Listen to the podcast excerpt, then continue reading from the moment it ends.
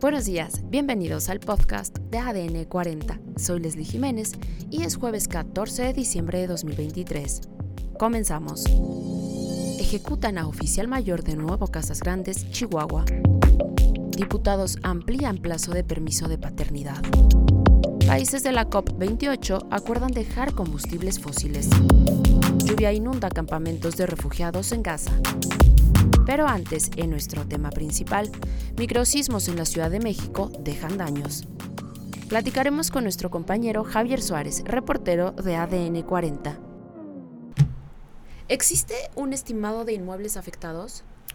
Hasta ahora Protección Civil no ha dado como tal, ya que primero tiene que el ciudadano reportar los daños para que entonces se haga Protección Civil eh, federal de Ciudad de México o de cada alcaldía acuda a cada uno de estos inmuebles.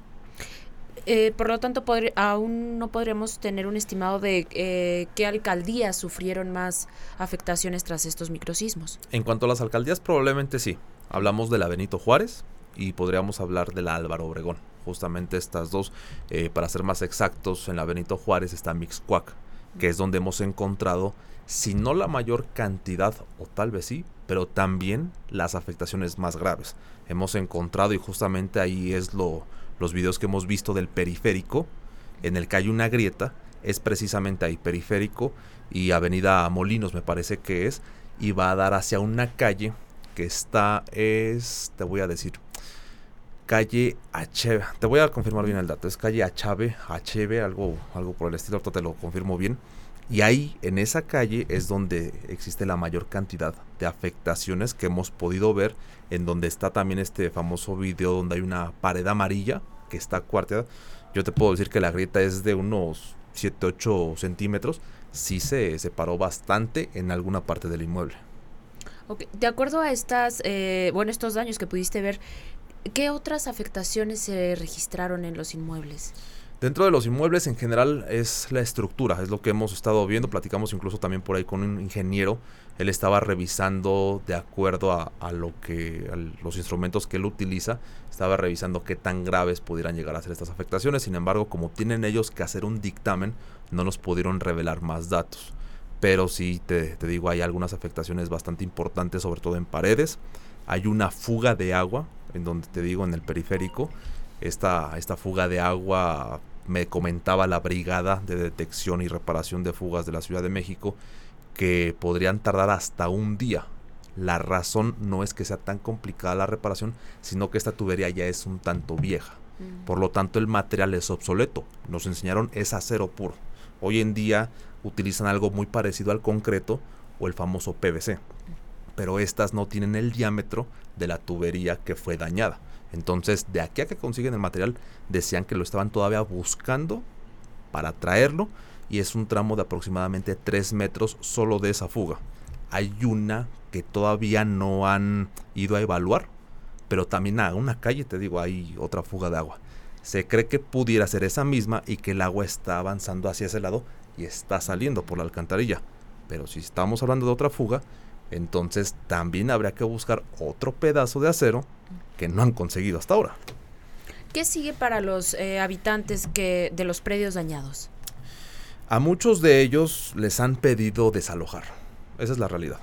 Hablamos hoy con la señora Josefina. Ella en su departamento, bueno, de verdad quedó muy mal, quedó muy deteriorado, sobre todo en las paredes. Eh, ahí pudimos incluso ver algunas señas que dejaron protección civil. Tiene ella en una de sus paredes una apertura de 1.4 milímetros este, pues lo primerito que le dijeron fue, señora, desaloje, no podemos esperar a que haya una réplica y que esto se venga abajo. Entonces, ya la indicación por parte de Protección Civil, tanto, repito, federal, del gobierno de la Ciudad de México como de la alcaldía Benito Juárez en este caso, le ha pedido a muchos de estos habitantes que desalojen los inmuebles. Ellos fueron a pasar sí la noche a otros lados, pero regresan a sus casas durante el día porque tienen que cuidar, ahí están sus pertenencias. ¿Existe algún apoyo por parte de la alcaldía o del gobierno de la Ciudad de México para estas personas que tienen que desalojar pero posiblemente no cuenten con los recursos? Hasta ahora no lo han confirmado, ¿eh? No lo han confirmado. Eh, yo honestamente en este momento desconozco si hay algún recurso etiquetado del presupuesto de este año para precisamente este tipo de desastres naturales? No lo creo. Ya hemos visto qué pasa con el Fonden, lo vimos con Otis. Entonces, esto también es un desastre natural. Y si no hay Fonden para Acapulco, no creo que haya Fonden para los tres microsismos del 12 de diciembre. Más noticias, la mañana de este miércoles 13 de diciembre ejecutaron al recién nombrado oficial mayor de Nuevo Casas Grandes, Chihuahua, Pedro Pablo Lara. El funcionario recién nombrado hace dos semanas circulaba por la mañana en su vehículo cuando fue atacado y murió en el lugar. De acuerdo con los primeros testimonios, se escucharon detonaciones en la colonia Praderas del Oriente, hasta donde llegaron elementos de la Fiscalía General de Justicia del Estado de Chihuahua. Además, con 409 votos a favor, uno en contra y dos abstenciones, la Cámara de Diputados avaló ampliar de 5 a 20 días el permiso de paternidad con goce de sueldo a los trabajadores por el nacimiento de sus hijos o en caso de adopción.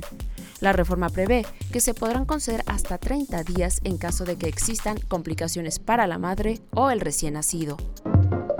En más información, la conferencia sobre el cambio climático de la Organización de las Naciones Unidas, COP28, realizada en Dubái, en los Emiratos Árabes Unidos, llegó a un nuevo acuerdo entre los países para reducir el uso de los combustibles fósiles. El documento llama a los diversos países firmantes con el fin de contribuir a los esfuerzos del mundo para reducir la contaminación por carbono en la forma que consideren más adecuada entre ellas la transición para abandonar el uso de combustibles fósiles con la meta de lograr cero emisiones de carbono hasta el año 2050. Por otro lado, en el campamento de refugiados en Rafah, al sur de la franja de Gaza, quedó afectado por las intensas lluvias que cayeron este miércoles 13 de diciembre, a tal grado que las tiendas de campaña quedaron completamente inundadas. Por este motivo, diversas personas que huyen de la guerra se quedaron sin ropa y cobijas secas que usar, por lo cual niños han contraído enfermedades. Y en los deportes, hoy comienza la gran final de fútbol mexicano y podrá seguir por Azteca 7 los enfrentamientos de América contra Tigres. Hoy jugarán en el Universitario de Nuevo León y el domingo en el Estadio Azteca. Los espectáculos, a dos años de haber fallecido, estrenan estatua de Vicente Fernández en el rancho de los Tres Potrillos. La viuda y los hijos del fallecido artista mexicano celebraron la obra del arquitecto Rubén Orozco Loza. Esto fue todo por hoy en el podcast de ADN 40. Soy Leslie Jiménez y recuerda seguir a ADN 40 en Spotify, Apple o tu plataforma de audio favorita.